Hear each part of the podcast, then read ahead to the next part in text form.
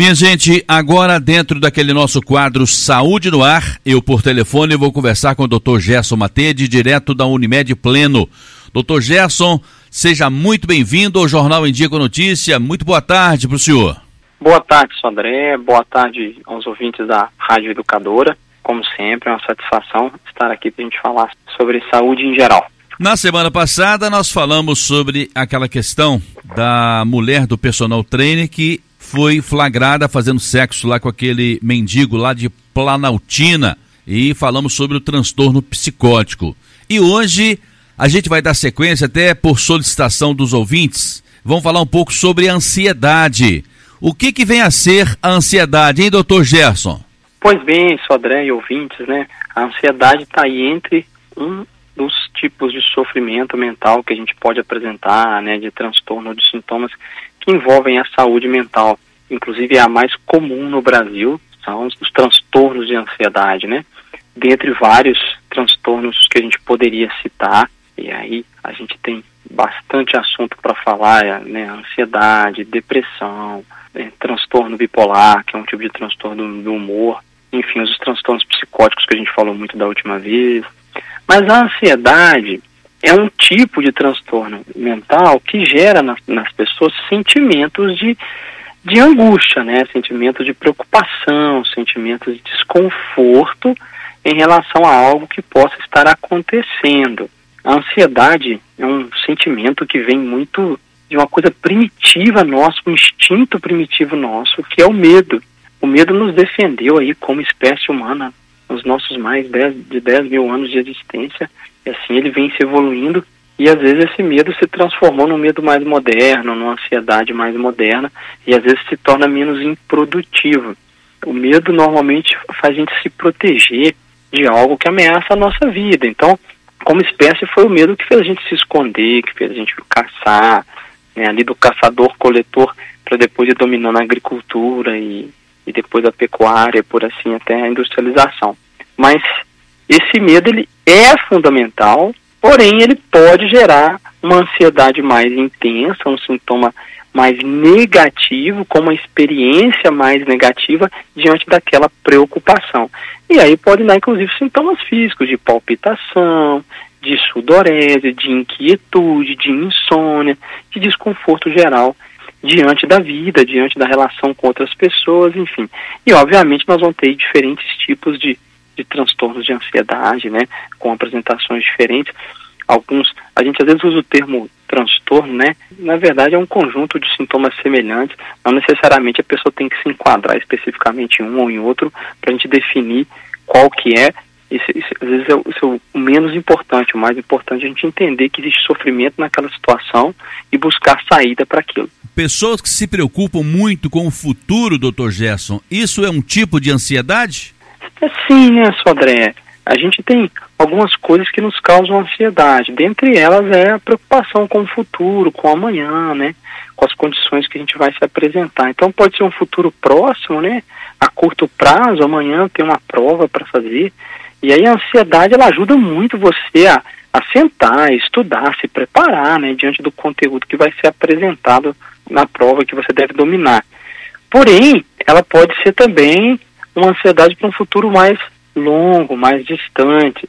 E aí o medo de questões financeiras, ou da perda de um relacionamento, ou diante da ameaça à vida ou à saúde, né? O medo de adoecer, pensando ali no futuro. E nas duas situações a ansiedade ela pode deixar de ser produtiva, né? De te fazer preparar, se organizar em termos de, de tempo, de finanças, de estudo para algo que você tem, né, para algum concurso ou prova que você tem que fazer, e passar a te atrapalhar, né, e você fica mais focado no medo, no sentimento desagradável da ansiedade do que na concentração para se preparar para aquilo que está te causando preocupação. Então, eu vou me preparar e vou me organizar para eu ter o melhor resultado, ao invés de eu ficar apenas curtindo ali, alimentando a ansiedade de forma improdutiva. Mas também, Sodré, existe o medo e a ansiedade em relação ao passado. Então eu fico ansioso por coisas que eu fiz, que eu deixei de fazer, ou por erros que eu cometi, e aí gerar ansiedade desnecessária, sabendo, né, Sodré? Assim como a gente não consegue prever e dominar completamente o futuro, a gente também não consegue modificar o passado. A gente consegue aprender com aquilo que a gente acertou, com aquilo que a gente errou, para que a gente viva melhor o presente. Eu posso até buscar planejar o futuro, mas eu não tenho garantias de que sempre vai sair a contendo daquilo que eu gostaria. Então é muito mais importante que a gente viva o presente, a gente cita isso aqui frequentemente, né? A atenção plena sobre as coisas que nós estamos fazendo, né?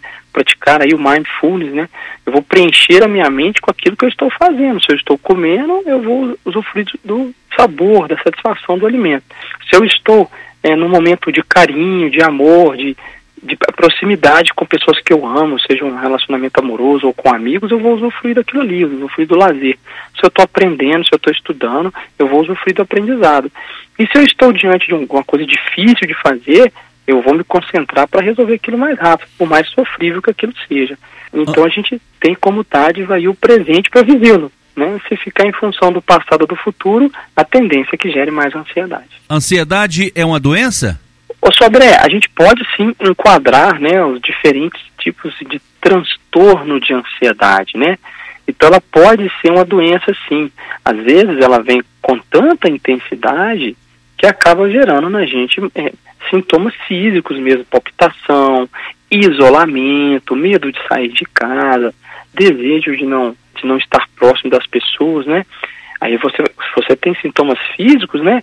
Por exemplo, se você tem algum tipo de fobia, uma fobia específica, né, a determinada coisa, que é um dos tipos de transtorno de ansiedade, uma, um medo, uma aversão extrema e irracional a algo, é, por exemplo, aranha, altura, a claustrofobia, que é lugar fechado, a agorafobia, que é falar em público, você tem aí aquela coisa tão forte que aquilo te causa sofrimento. E aí você acaba desenvolvendo assim, um adoecimento em relação àquilo, que às vezes pode ir piorando, né?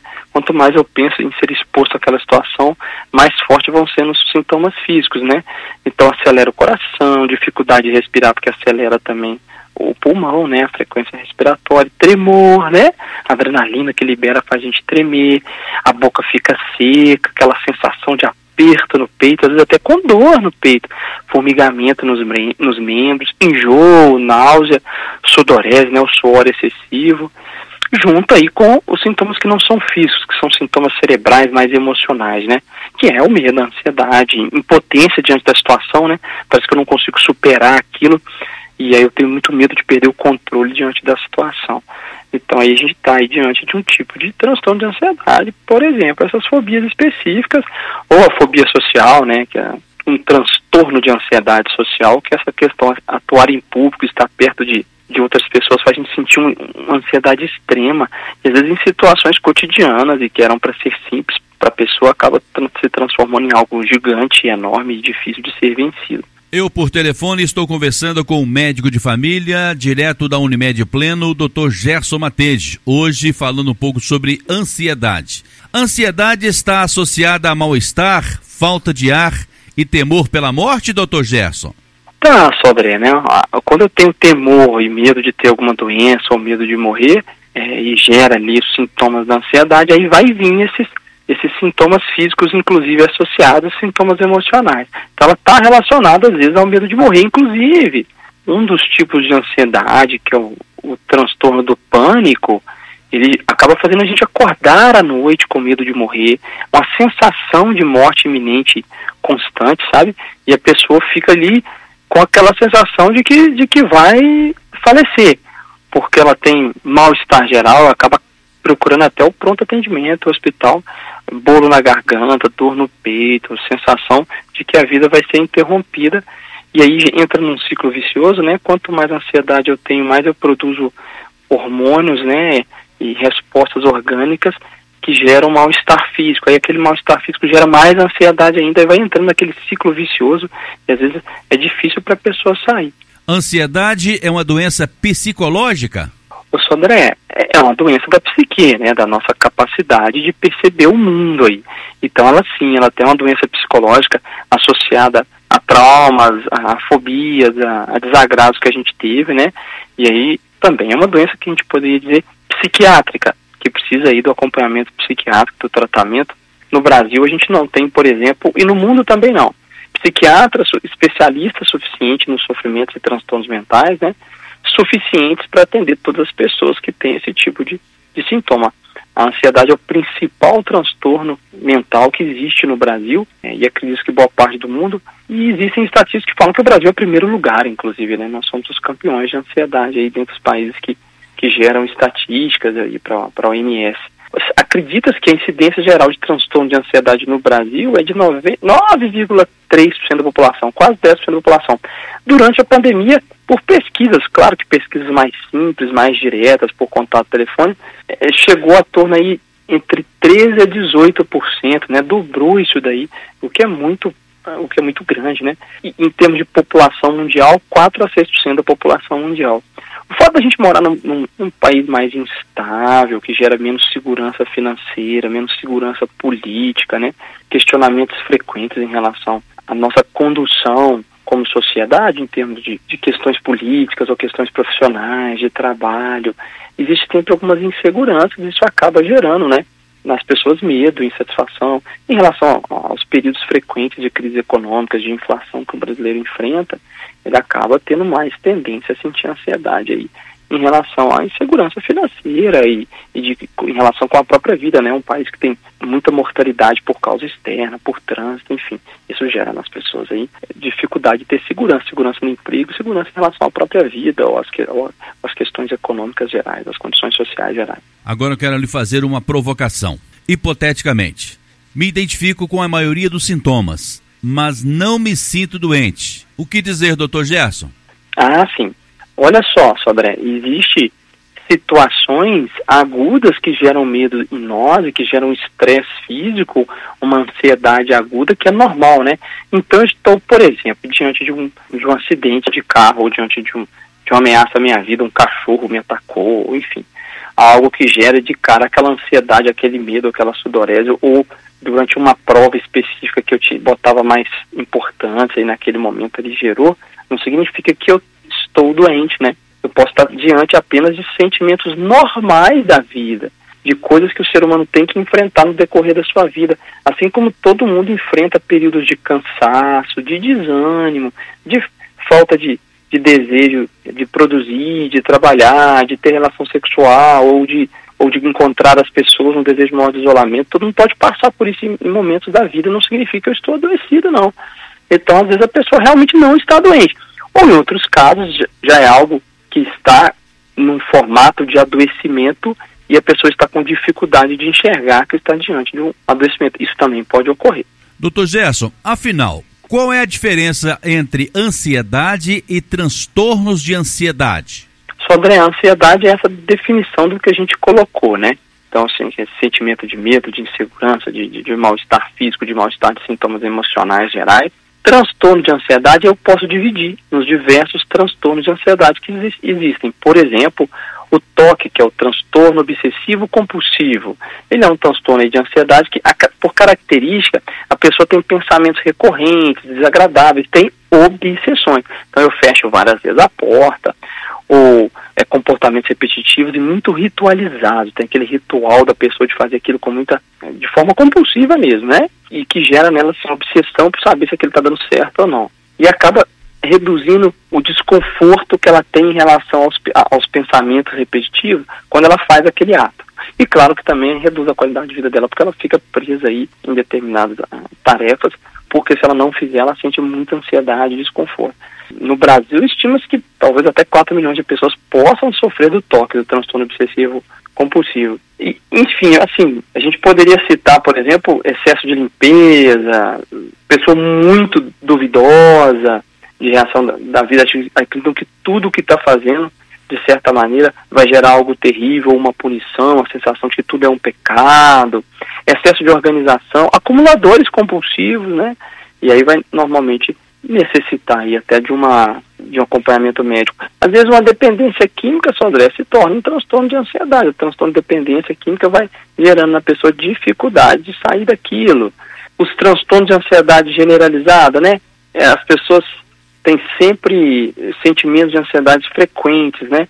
Porém, a característica maior é uma preocupação assim, intensa, persistente sobre situações normais do cotidiano aquilo ali é uma coisa normal, que, que vai acontecer, a pessoa fica tendo ansiedade desnecessária sobre aquilo. Ela não percebe que a ansiedade não vai mudar os resultados, né? ela não vai ser uma ansiedade, produtiva. É, aí fica se preocupando sobre algo várias vezes ao dia, de forma incontrolável, né? aqueles sentimentos, é, pensamentos automáticos pulando do inconsciente para o nosso consciente o tempo inteiro, causando na gente muito desconforto. E às vezes pode ir gerando os ataques de pânico, que são os picos, né? os momentos mais fortes aí da, da ansiedade generalizada, que é o transtorno do pânico. Como a gente falou, né, a fobia social é um tipo de fobia, as fobias específicas são tipos de ansiedade, transtorno de ansiedade que existem. Doutor Gerson, essa semana eu estava no centro da cidade de Ubá, aguardando um estacionamento, e uma pessoa conhecida passou, sacudiu a porta, literalmente deu aquele sacode na porta de entrada da sua residência. E ele orgulhosamente disse para mim o seguinte: Olha, costumo eu estar lá na frente, voltar para fazer a mesma coisa, para me certificar de que realmente a porta está bem fechada. Essa pessoa é ansiosa, doutor? Só, André, aí depende muito, né? Eu posso ser sim ansioso de ter que fazer várias vezes aquela, aquela situação de conferir a porta, ou eu posso tá, ser um pouco mais desligado, mais esquecido, querendo fazer várias coisas ao mesmo tempo eu fecho a porta no automático e no raciocínio que eu estou fazendo aquilo não grava aquela informação. Então, como aquela informação não ficou gravada, mais para frente eu paro e penso, peraí, eu fechei ou não a porta? Aí eu volto para conferir. Aí conferiu, está fechado, eu vou embora e fico tranquilo, é uma coisa. Agora, se eu fico com aquele pensamento repetitivo de, de, que eu tenho que fazer aquilo, aí sim eu posso estar diante aí de um, de um sintoma obsessivo compulsivo ou de uma ansiedade maior, né? Ou se eu tenho que lavar cinco, seis vezes o mesmo copo de me certificar de que ele está lavado, começa a ser algo um pouco mais irracional, né? É mais racional a gente pensar, pô, se eu lavei direito uma vez é suficiente.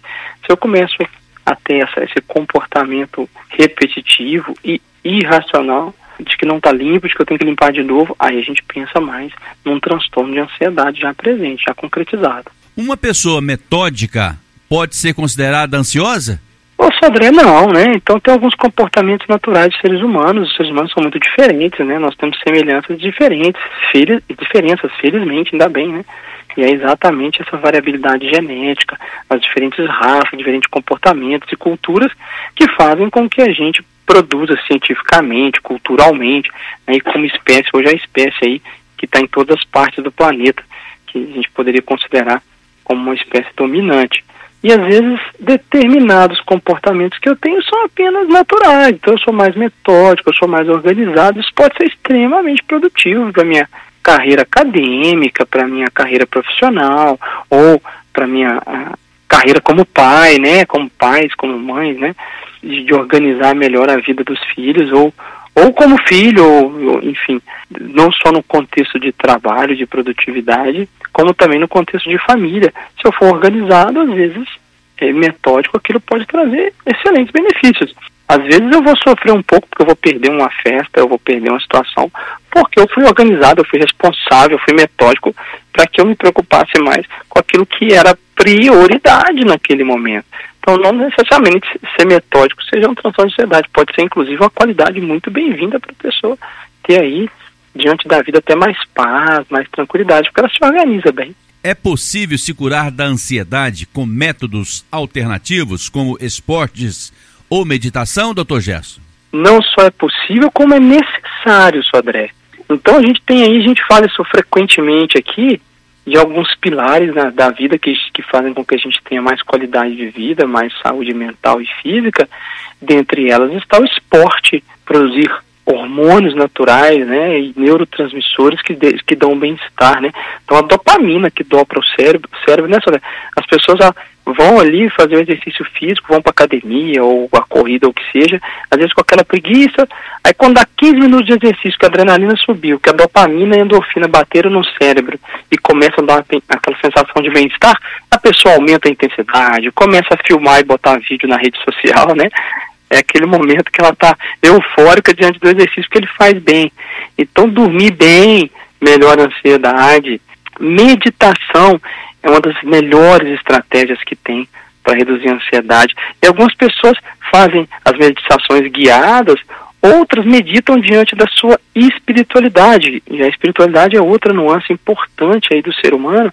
Então, quando eu medito, eu me reconheço, eu percebo quem eu sou, eu ganho consciência corporal. E muitas pessoas meditam através da respiração ou através do próprio esporte, batendo metas no esporte. Outras meditam através da crença religiosa, das orações, e ali é um momento dela de encontro com a espiritualidade dela através da fé, outras pessoas vão encontrar a espiritualidade através do esforço físico, através da respiração, cada um tem a sua, e todas são muito bem-vindas e reduzem bastante a ansiedade, essa combinação de pensamentos e percepções e emoções desagradáveis que a ansiedade causa na gente. Então, os tratamentos, é, aromaterapia, cada um vai ter resultado com um tipo de coisa, massagem, às vezes algumas pessoas vão necessitar de medicação. A verdade é que a minoria das pessoas precisam de medicação. A maioria melhora com mudanças cognitivo-comportamentais no seu dia a dia. E quando isso não é conseguido, a primeira escolha é a psicoterapia e pode ser através, inclusive, da terapia cognitivo-comportamental, que é uma das terapias breves que existem, né, uma das linhas de atuação da psicologia. Quando isso não é resolvido, aí sim pode ser que venha a precisar do medicamento. Infelizmente, às vezes a gente quer pular etapas e quer correr para o medicamento que muitas vezes não é o mais eficaz ou o mais indicado. E mesmo que aquela pessoa chegue a precisar de um medicamento para tratamento da ansiedade, ela não vai deixar de fazer as outras estratégias que são fundamentais, vão formar bases sólidas para futuramente, às vezes, poder até retirar a medicação. A ouvinte mandou a mensagem, mas pediu para não ser identificada. Abre aspas. Fui no psiquiatra, mas perdi a confiança porque me receitou antidepressivo. É normal isso, doutor? Isso é muito normal, Sodré. Às vezes, na avaliação técnica médica, chegou-se ali a percepção de que o custo-benefício de usar o medicamento era favorável a usar. E o tratamento da ansiedade é feito com os medicamentos classificados como antidepressivos. Né? Aí, é, normalmente, a primeira linha de, de escolha são os inibidores seletivos da recaptação de serotonina, que são os famosos antidepressivos que a gente vê no mercado, fluoxetina, paroxetina, sertralina, citalopram, escitalopram.